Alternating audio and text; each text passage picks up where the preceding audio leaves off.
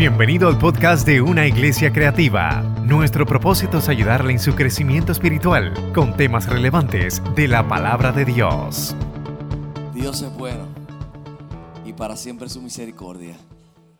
Y para mí es un placer poder estar aquí. Eh, no me siento como visita, me siento como parte de esta hermosa iglesia. Y para mí es una bendición poder estar aquí en esta noche. Me acompaña mi esposa Betsy, Betsaida.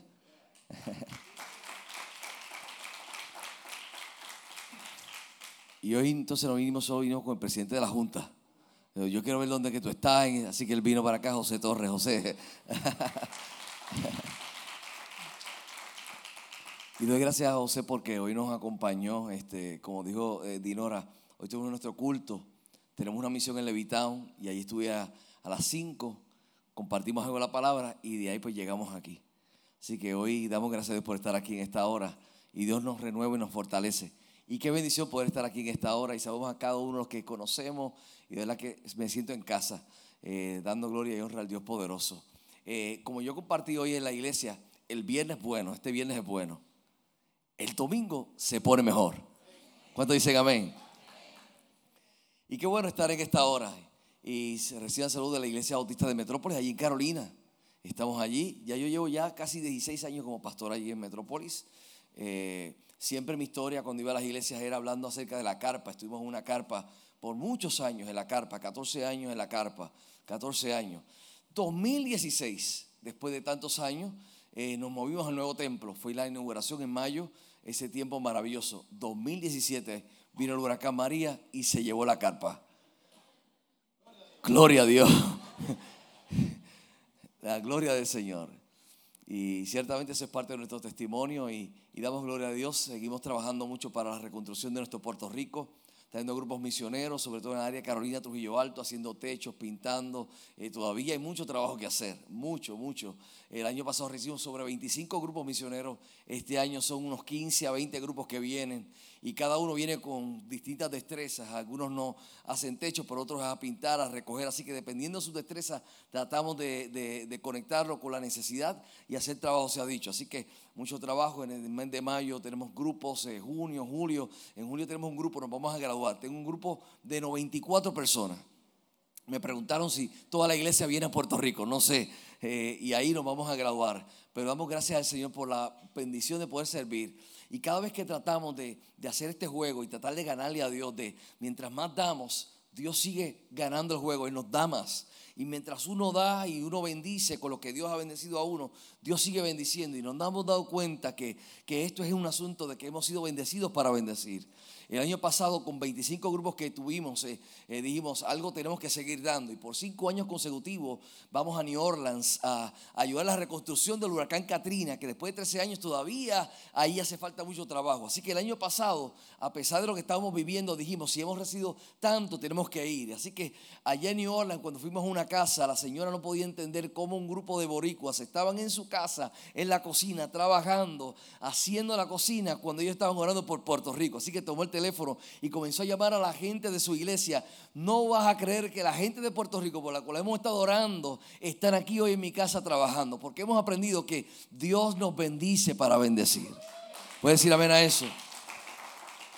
Ese es así, así es como Dios esto funciona. Dios te bendice para bendecir. Y lo que Dios ha puesto en tus manos, ponlo en las manos del Señor. Yo no sé nada de construcción, pero sabe cada vez que vamos decimos, vamos a construir. Y la gente tiene miedo porque saben que yo lo que voy es a tomar fotos y hacer las conexiones. Y tengo un hermano en la iglesia que decimos, hagamos. Dice, ese hagamos me preocupa. Pero ahí Dios nos ha puesto para bendecir y, ciertamente poder glorificar al Dios Todopoderoso. Nuevamente me gozo en esta preciosa noche de compartir, alabar y glorificar el nombre del Señor y, una iglesia que está hermosa. Hemos visto la transición, la transformación y cómo Dios ha, sido, ha hecho tantas cosas grandes y maravillosas. Eh, como dijo Dinora, eh, pues una de las cosas que a mí me gusta hacer es cantar. A veces estoy predicando y empiezo a cantar. Yo recuerdo compartía con la iglesia que en enero 1, enero 1, enero 1 estuve con mi familia, estamos ahí por San Juan, estamos caminando y mientras caminábamos había un grupo con unas pleneras y la tenían bien montada ahí. Voy acercándome y escucho que, oye, pero eso son como que coritos, están cantando ahí. Mi esposa dice, dale, dale para que cante. Y yo, chica, no, tú sabes, no, no, no me pongas en el spot, tú sabes. Pero yo, chica, no, tú sabes, tú me entiendes. No, no me empuje. Y ella, dale, dale, dale, dale para que, para que cantes. Y así que estaban allí, ya eran como las seis de la tarde, estaba el rumbón, estaba la gente allí con, con, las pleneras. Y yo me acerco, me dicen, ¿quieres cantar? Bueno, pues, este, tú sabes, si, si, si, si quieren, este, estuve media hora cantando. Y comencé, comenzaba a decir así, no hay Dios tan grande como tú. No lo hay, no lo hay, y no hay Dios tan grande como tú. No lo hay, no lo hay, no hay Dios que pueda ser como las que haces tú. No, no, no. Y no hay Dios que pueda ser, como dice, como las que haces tú. Y la gente aplaudía y decía, no es con espadas ni con ejércitos, más con su Santo Espíritu. Mira para allá, no es con espada ni con ejércitos, más con su Santo Espíritu. Y decíamos, y esos montes, ¿cómo dice? Y esos montes se y esos montes se con y yo oía que la gente seguía cantando. Y yo decía esto está bueno esto está bueno. Y la gente se seguía acercando. Y después decía solo Dios hace al hombre feliz. Solo Dios hace al hombre feliz. La vida es nada todo se acaba. Y solo Dios hace al hombre y se seguía llegando a gente. Enero 1, allí en San Juan. Y yo decía, esto hay que seguirlo. Y decía, Dios mío, dame otra canción. Decía, alabaré, alabaré, alabaré. Y veía algunos que sacaban el puñito, ¿verdad que sí? Como algunos aquí. Alabaré, alabaré, alabaré a mi Señor. La gente decía, yo decía, Juan vio el número de los redimidos. Hay gente que está gozando que alababan al Señor. ¿Cómo dicen? Unos y otros, pero... Oye, oye. No, no, pero es una sola vez, una sola vuelta, tranquilo. Algunos cerraron los ojos y se fueron. Y decía, pero se están acercando algunos americanos, así que hay que meterle algo. Yo empecé, yo empecé, yo empecé a decir, soy feliz Jesús me libertó, soy feliz, Jesús me libertó, soy feliz, Jesús me libertó, canto gloria, aleluya, Él me libertó. Por decía, I'm so glad, Jesus set me free, I'm so glad, Jesus set me free, I'm so glad, Jesus set me free, I sing glory, aleluya. Jesus set me free. Algunos dijeron, no, que no entiendo, pero suena lindo. Y después la gente seguía acercándose y veía, y el bonche seguía ahí y decía, esto está bueno. Y estamos utilizando lo que Dios había puesto en mis manos para glorificar al Dios Todopoderoso. Y después decíamos, mi Dios no está muerto, Él está vivo, mi Dios no está muerto, Él está vivo, mi Dios no está muerto. Él está vivo, le alabo con las manos, le alabo con los pies, le alabo con todo mi ser. Y la gente seguía, otra, otra decía, yo siento un gozo en mi alma, gozo en mi alma, gozo en mi alma y en mi ser. Son ríos. Yo estoy aquí, Cristo me envió para... ¿Y qué me dio? Me dio la paz. Y recuerda otra parte, ¿cómo dice? Hermano, Cristo te ama, Cristo te ama, ámalo tú a Él, porque con hizo todo es posible, ámalo tú a... Y él decía, otra, otra, otra, otra. Decía, esto está bueno, esto me está gustando. Y después decía, hubo un cambio cuando a Cristo conocí. Hubo un cambio cuando a Cristo conocí. Hubo un cambio cuando a Cristo conocí. Hubo un cambio cuando a Cristo conocí. ¿Cómo dice? Y las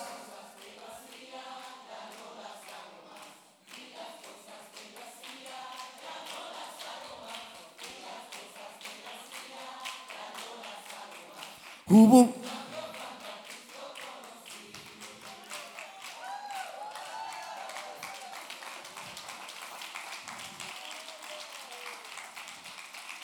Cristo rompe las cadenas y seguimos por ahí. Eh, el pastor estaba loco por sacar el puñito, yo lo conozco. Hijo, yo conozco tu pasado, así te dice el Señor. Yo conozco tu pasado muy bien.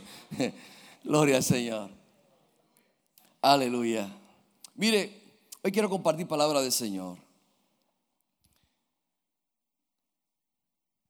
El texto base durante esta semana habla de un momento muy importante cuando Jesús estaba dando instrucciones a sus discípulos. Él hablaba de que era el momento donde él tenía que irse, pero, pero se tenía que ir porque al herirse iba a enviar a algo muy importante. Era el consolador, el Espíritu Santo, el Espíritu de Dios. A quien el Padre iba a enviar en su nombre y Él les iba a enseñar todas las cosas y recordar todo lo que Jesús había dicho. El consolador. Y hoy precisamente yo quiero hablar, o quizás recordar algunas cosas que Él nos había dicho.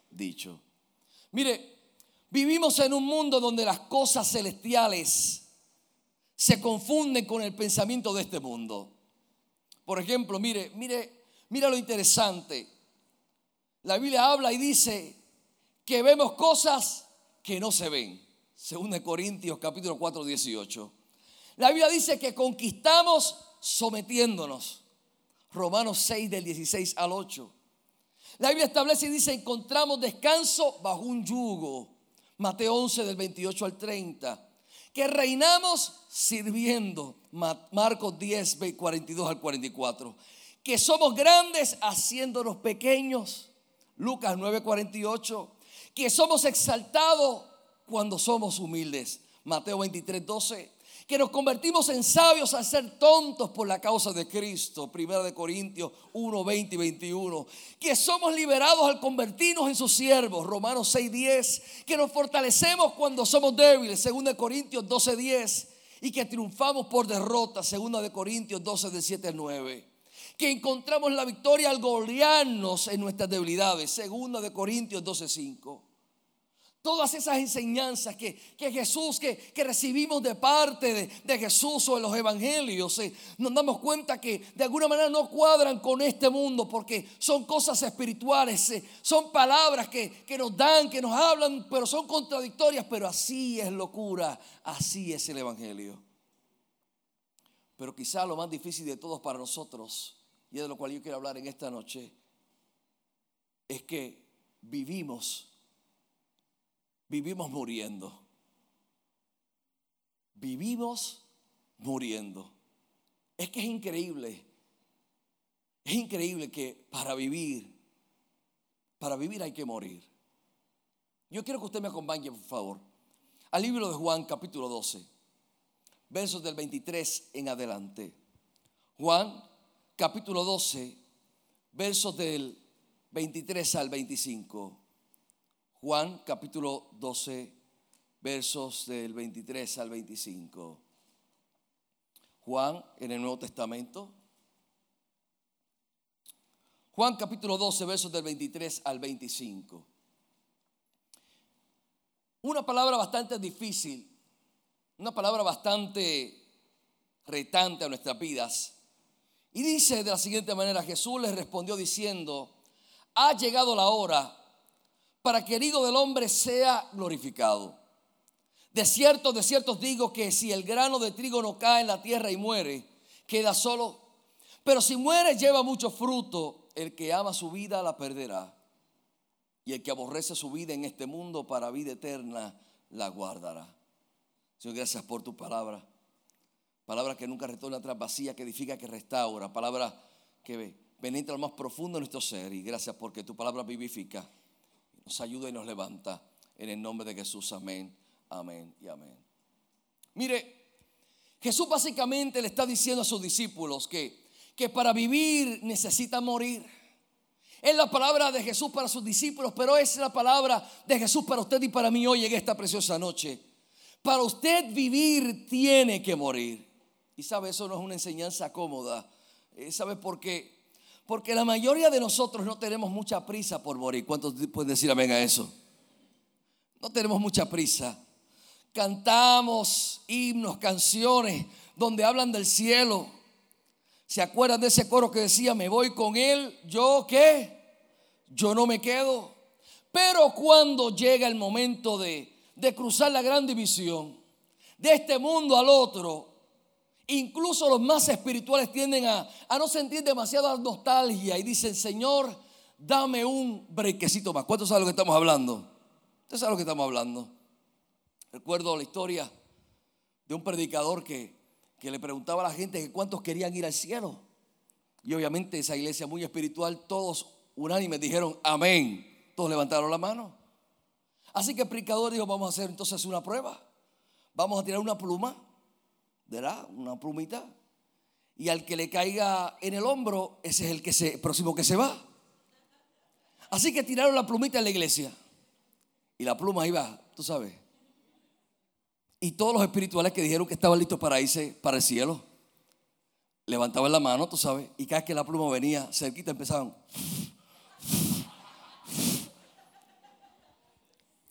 Porque aunque decimos que estamos listos para ir al cielo, cuando hablamos y somos sinceros, le decimos, Señor, dame una oportunidad más, dame un momento más, porque nos hemos acostumbrado a este mundo.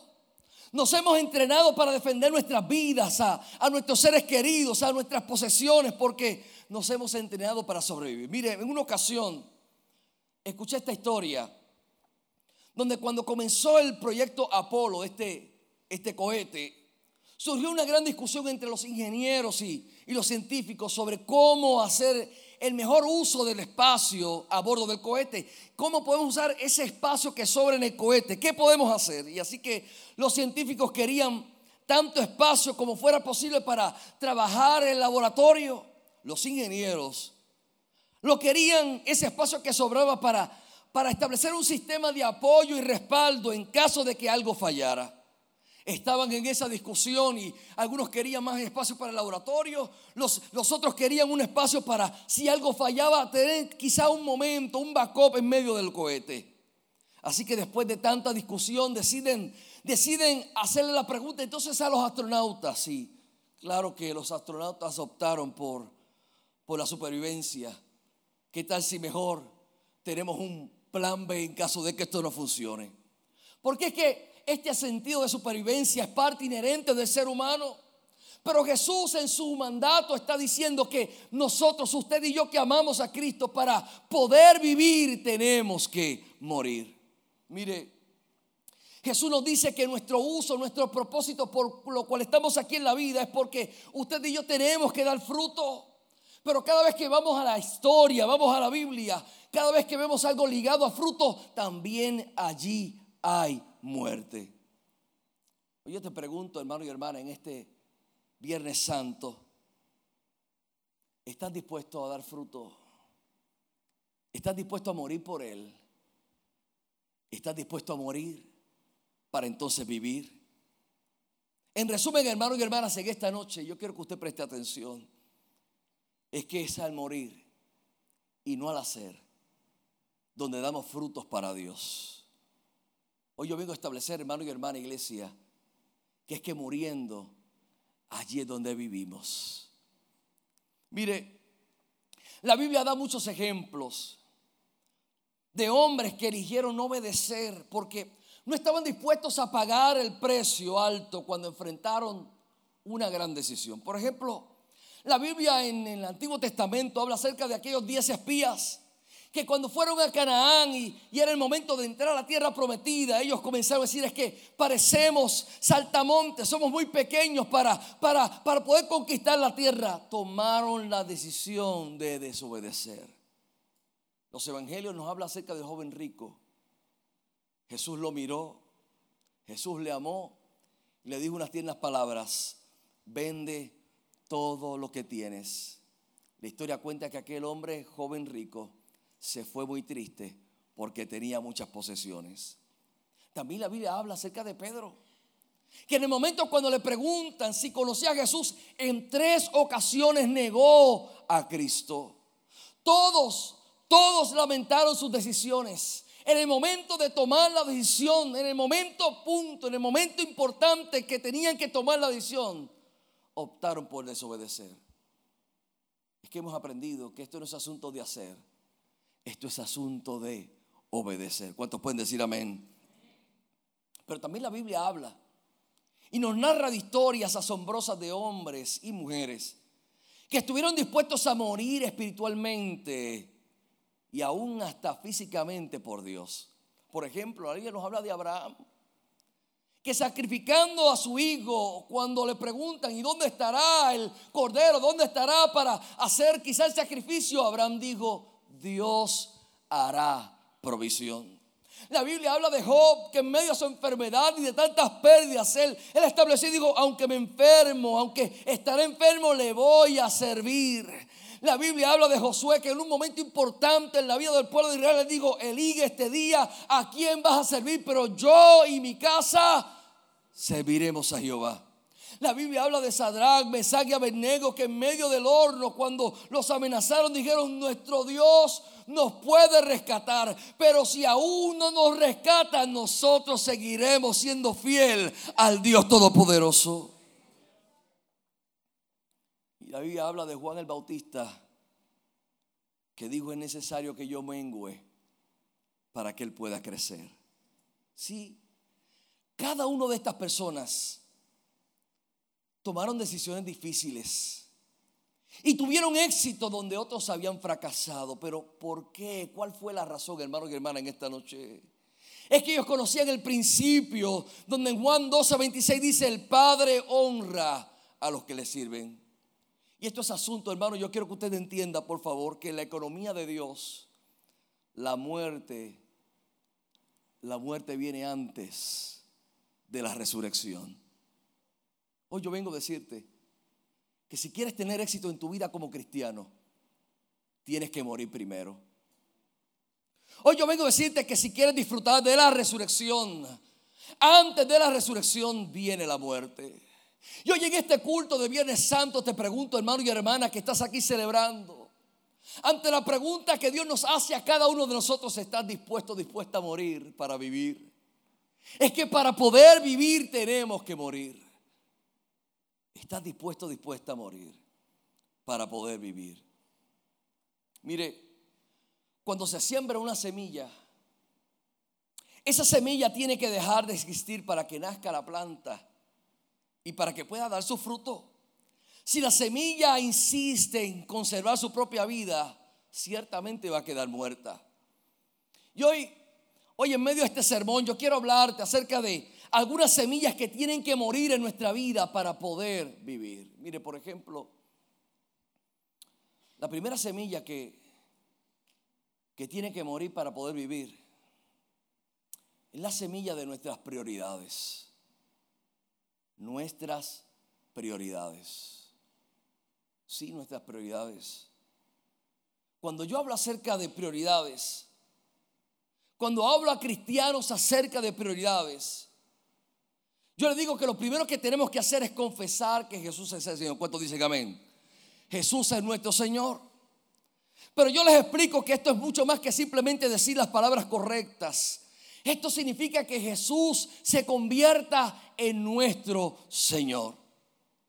Esto lo que implica es que ahora nosotros somos propiedad de Jesús. Mire, el concepto este de asunto de Señor tiene que ver mucho con lo que era el tiempo, para estos tiempos, lo que era la esclavitud. El esclavo no tenía ningún derecho. El esclavo le pertenecía al Señor. Tan es así que la historia cuenta que Muchas veces cuando se cometía alguna injusticia, se, cometía algún crimen, aquellos que tenían esclavos no tenían ningún problema, ningún reparo para pagar por lo que habían hecho, porque simplemente daban a un esclavo por su vida. El esclavo era propiedad del dueño. De la misma manera, Jesús nos invita a que nosotros entendamos que Él es nuestro Señor. Que todos los días de la semana le pertenecen a Dios. ¿Cuántos dicen amén? Que el tiempo de mi trabajo le pertenece al Señor. ¿Cuántos dicen amén? Que el tiempo libre le pertenece a Dios. ¿Cuántos dicen amén? Hoy Dios te invita.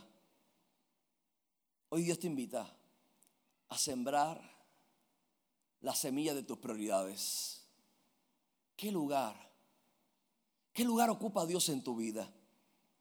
¿Qué lugar está Dios en tu vida y en tu corazón?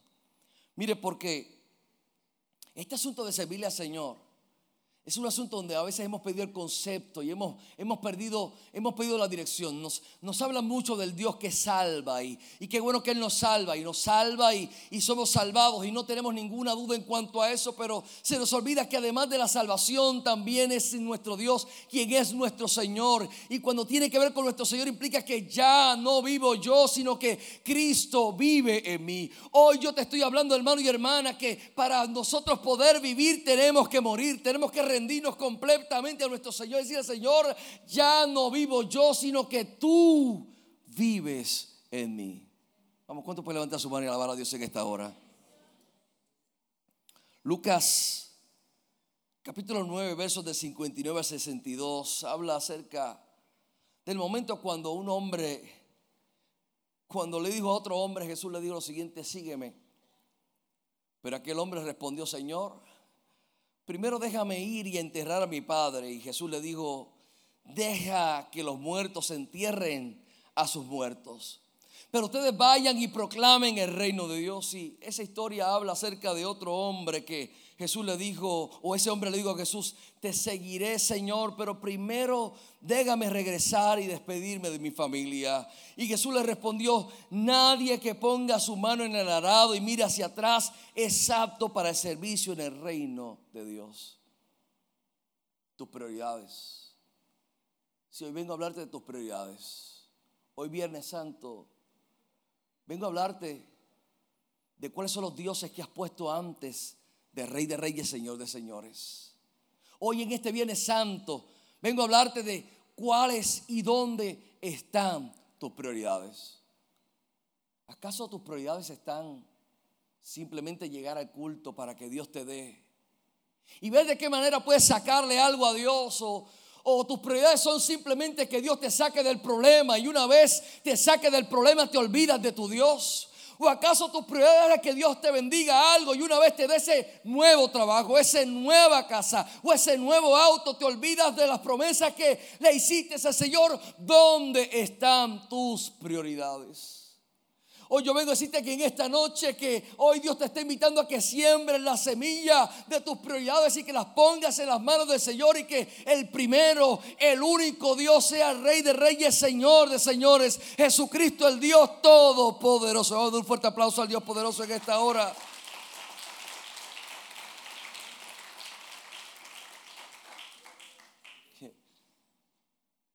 ¿Dónde están tus prioridades? En ese cántico dice, Hijo de Dios, recibe hoy toda la gloria, la honra y honor. Hijo de Dios.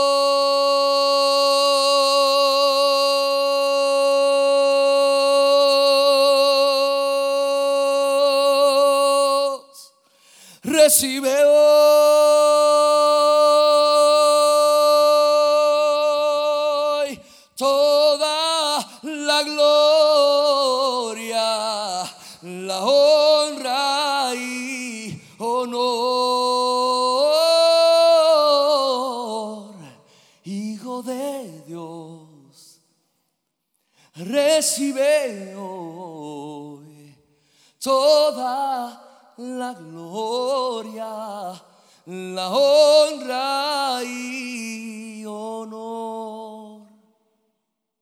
¿Dónde están tus prioridades? Sí, ¿Por qué es que Dios se cansa de tantos supuestos cristianos que simplemente vienen a adorarle cuando las cosas van bien? Hoy Dios te está invitando y te está diciendo, este asunto de ser cristiano, creyente, adorar a Dios, es asunto de que cual sea el escenario, cual sea el momento, las circunstancias, usted decide servirle al Dios Todopoderoso en la abundancia o en la escasez, en la salud o en la enfermedad. Señor, mi prioridad siempre será Cristo. ¿Dónde? ¿Dónde? ¿Dónde están tus prioridades? ¿Acaso tus prioridades era que Dios te ayudara después del huracán y déjame ver cómo saco a mi familia hacia adelante y una vez ya todo está cuadrado, me olvido de Dios, me olvido de las promesas? ¿Dónde están tus prioridades? Sí.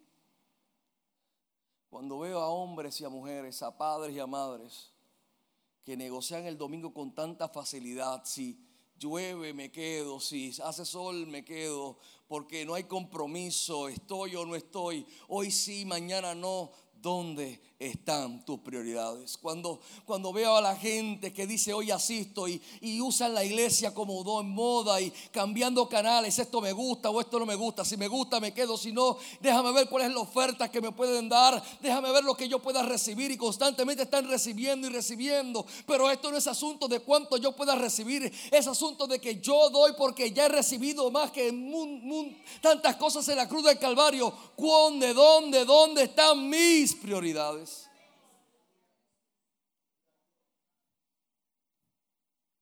Cuando tenemos a cristianos que porque alguien no los saludó en el parque o, o simplemente se sentó en la silla que les corresponde a ellos, se molestan. ¿Dónde están nuestras prioridades? Sí, porque es cuando nosotros establecemos y ponemos nuestras prioridades correctas. Es ahí, solamente ahí donde nosotros podremos descubrir que la gente podrá ver a Cristo a través de nosotros. ¿Dónde? ¿Dónde hoy este Viernes Santo están tus prioridades? Si hoy estás en este lugar estás visitando para ver qué, qué, hay para ti, yo te digo que esto es mucho más que una oferta, que un entretenimiento. Esto, esto es una entrega total donde decimos, Señor, tú, tú eres mi Salvador, pero también serás mi Señor. Y, y todo lo que hago dependo de ti porque ya no vivo yo, ya no me gobierno yo, ya no soy quien me mando. Yo, Señor, ahora mi vida te pertenece a ti. Sí, ¿dónde están tus prioridades? Es que muchos cánticos, muchos sermones se están centrando en, mí, en lo que yo necesito, en lo que yo quiero. Pero esto es asunto, hermano y hermana, de lo que Él es y lo que Él representa en mi vida. Esto es asunto de que si no recibo nada más, si, si no tuviera nada más, si no me diera nada más, lo tengo todo porque tengo a Cristo. ¿Dónde están? ¿Dónde están nuestras prioridades? Sí, porque es que no estamos para que nos sirvan, estamos para servir. Yo recuerdo una de las, quizá muchas historias que he tenido en este asunto de trabajar con grupos misioneros. Recuerdo la primera vez que fui a New Orleans a trabajar. A trabajar, dije. Pero eran trabajos que yo sabía dominar. Cortar la grama, pintar, recoger. Era algo que yo podía dominar. Aquí estoy yo en esta, en esta casa en New Orleans, viajé de Puerto Rico, pagamos los pasajes, estamos allí. Y estoy allí en una casa de una viejita. Y recuerdo que uno de los trabajos que había que hacer allí en esa casa era subirme en una escalera.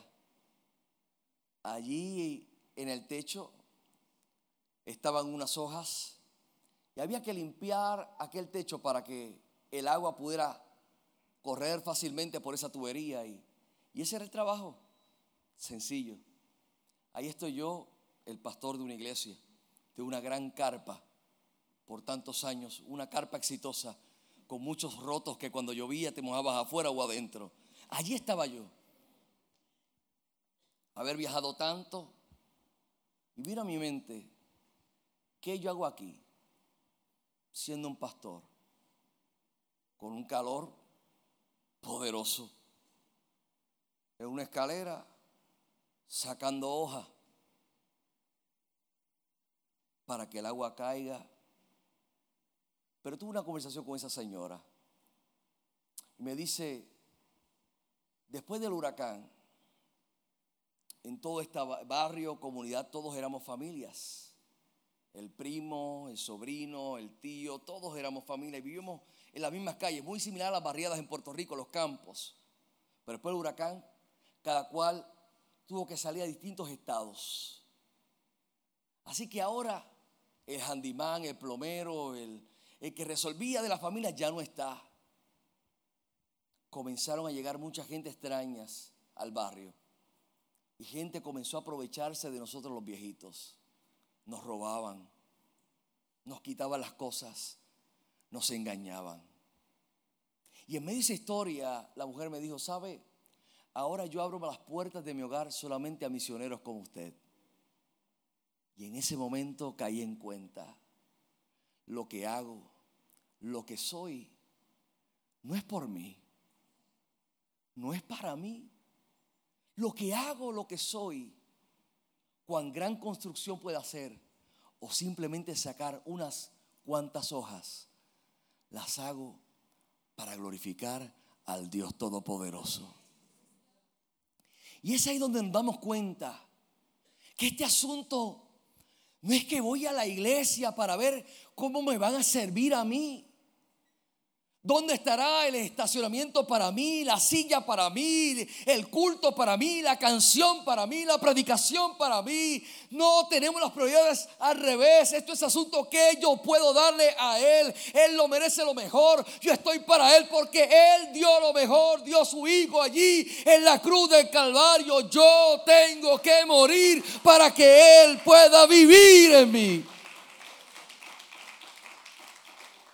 Prioridades ¿Dónde están tus prioridades? La segunda semilla que tenemos que sembrar para que muera ahí y pueda germinar y pueda vivir es la semilla de nuestras posesiones.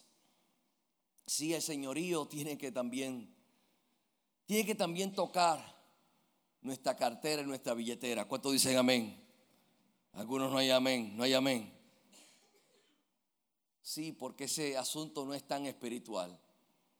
Dame otras cosas, predícame otras cosas, pero no me hables de, no toques lo que es mío, que es el dinero. Algunos tienen ese espíritu de Barney. Pastor, ¿usted conoce el espíritu de Barney? O sea que Barney tenía los brazos así, no le llega al bolsillo, tú sabes.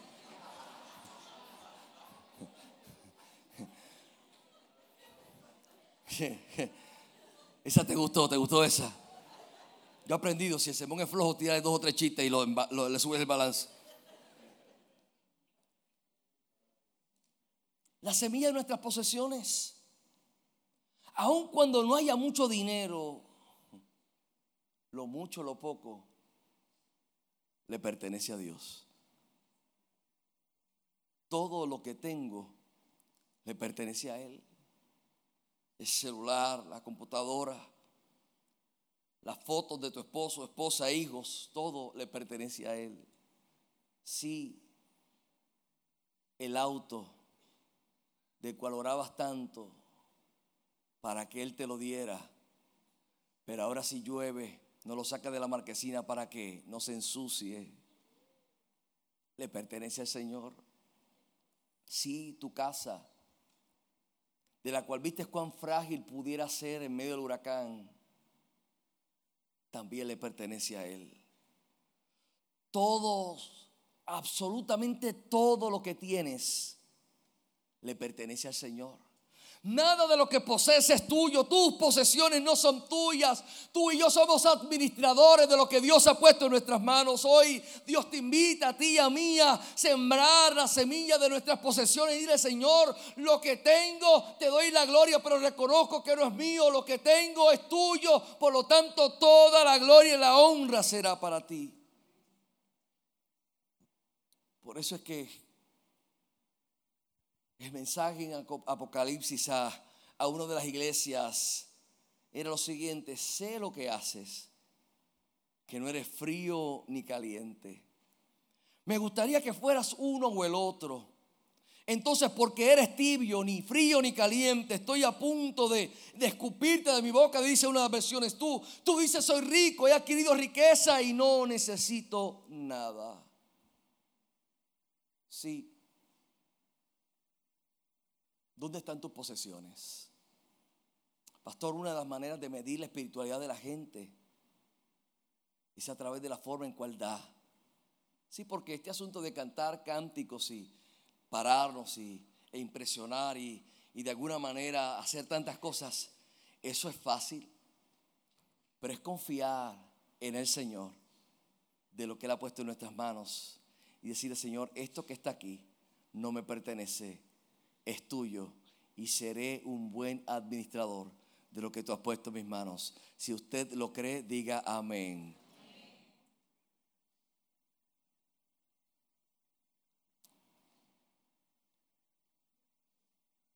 Quizá por último pudiera mencionar otra semilla. Y es la semilla de nuestra personalidad.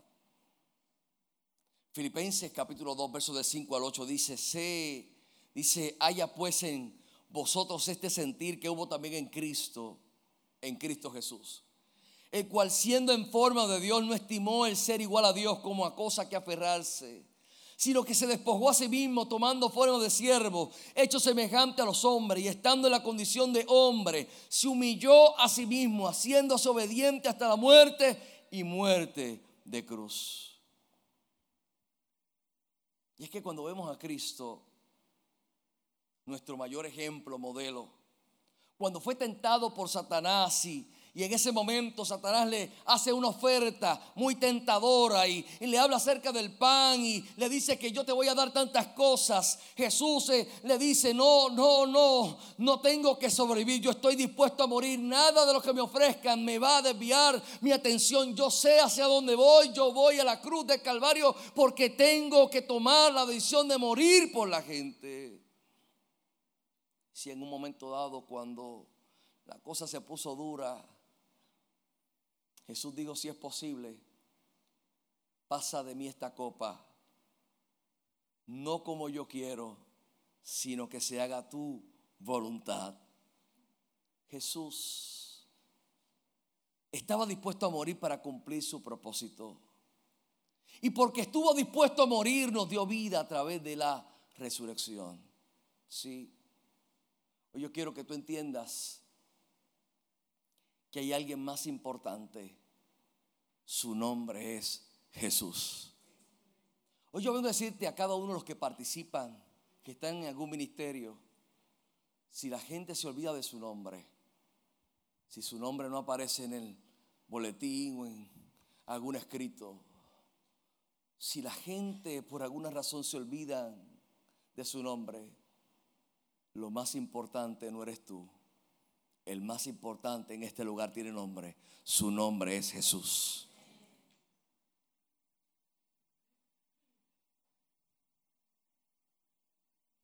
Hoy yo vengo a decirte que para poder vivir tenemos que morir. ¿A qué cosas tú tienes que morir? ¿Qué cosas tienes que sembrar? ¿Qué cosas tienes que dar para que Él pueda vivir en ti? ¿Sí? Algunos tendrán que sembrar su carácter. Sí. Aquellos que dicen, es que, es que ellos no saben de dónde yo vengo. Aquellos que dicen, es que, es que los Riveras o los Garcías o los Torres o los Pérez, es que mi familia siempre es así. Tenemos que sembrar y tenemos que morir para que Él crezca. Hoy yo vengo a decirte, iglesia, ¿Qué tú estás dispuesto a sembrar? ¿Qué estás dispuesto a ofrecer? ¿Qué estás dispuesto a dar para que Él pueda darte vida? Mire, escuché la siguiente historia y cuenta la misma que de un niño cuya hermana necesitaba una transfusión de sangre. El médico explicó que ella tenía la misma enfermedad que el niño había tenido hace dos años y que ya se había recuperado. La única posibilidad de recuperación era transfundir de alguien que previamente había vencido la enfermedad.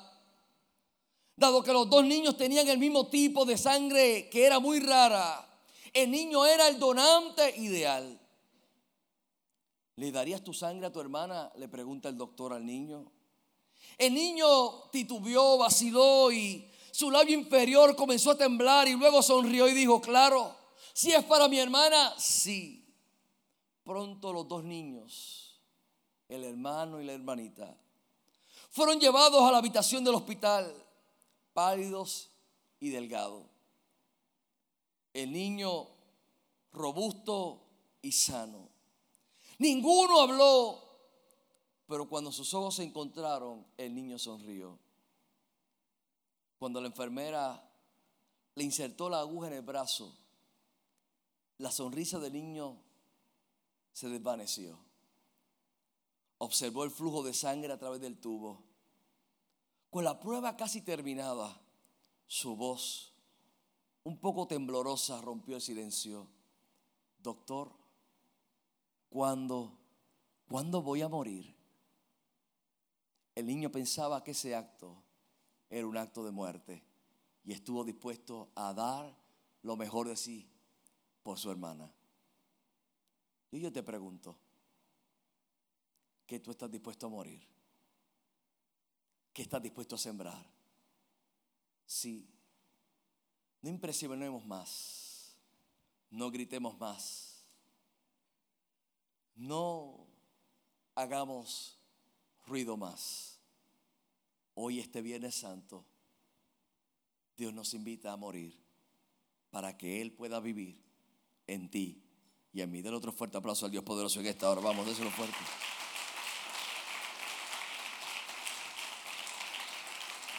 Vamos, déselo fuerte al Dios poderoso.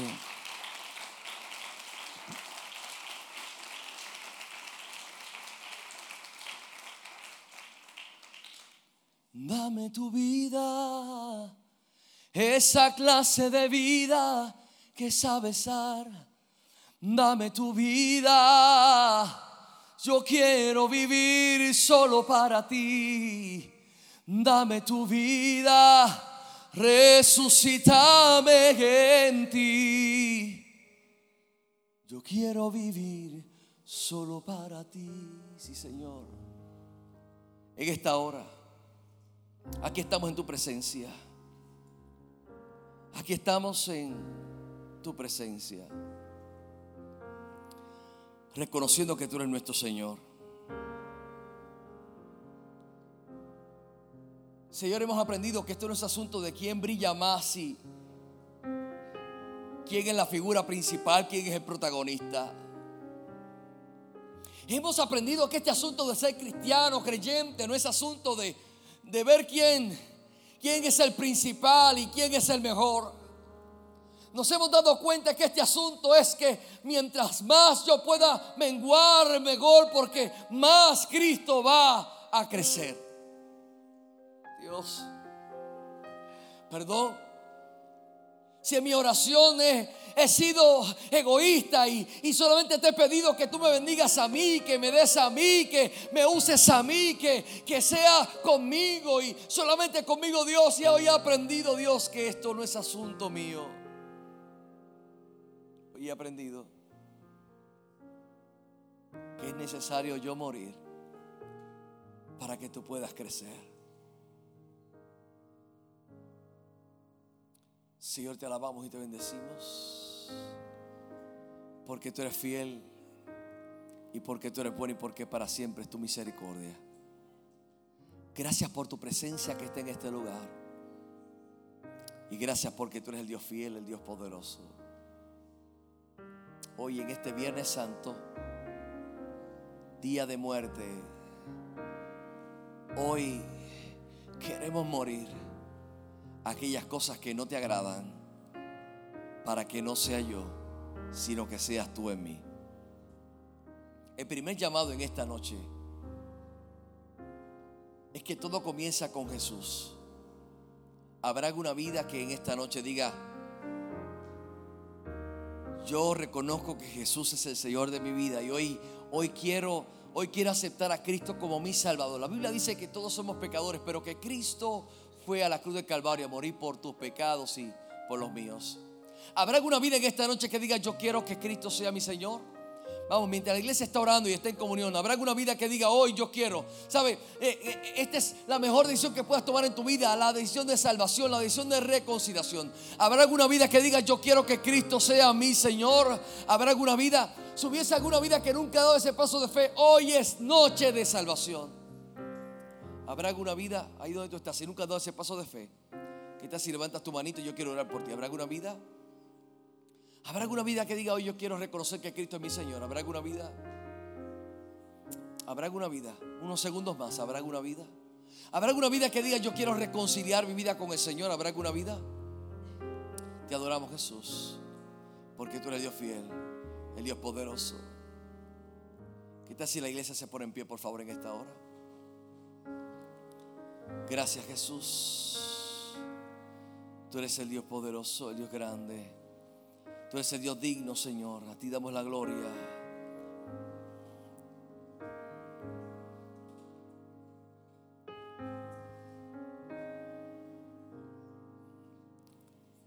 Te adoramos, Jesús.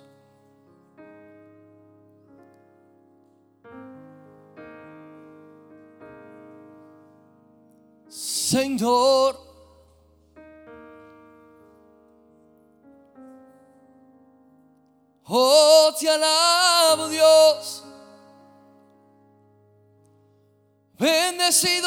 Señor.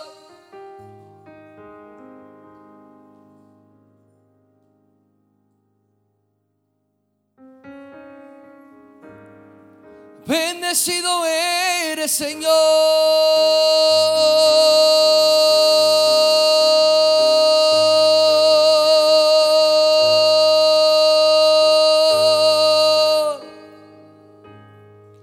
¿Qué tal si levanta su manito unos segundos más en esta hora?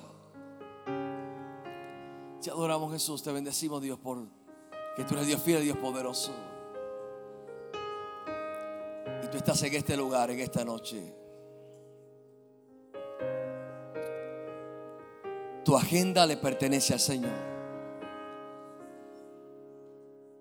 Tus decisiones le pertenecen al Señor. Tu casa le pertenece al Señor. Tus finanzas le pertenecen al Señor. Tu familia le pertenece al Señor. Tus talentos, tus dones, tus capacidades le pertenecen al Señor. Abasacatabasia banda. Y yo vengo a hablar de aquellos que tienen dones y capacidades, talentos, y que por alguna razón han decidido enterrarlos. Hoy Dios te dice, no son tuyos, no te pertenecen.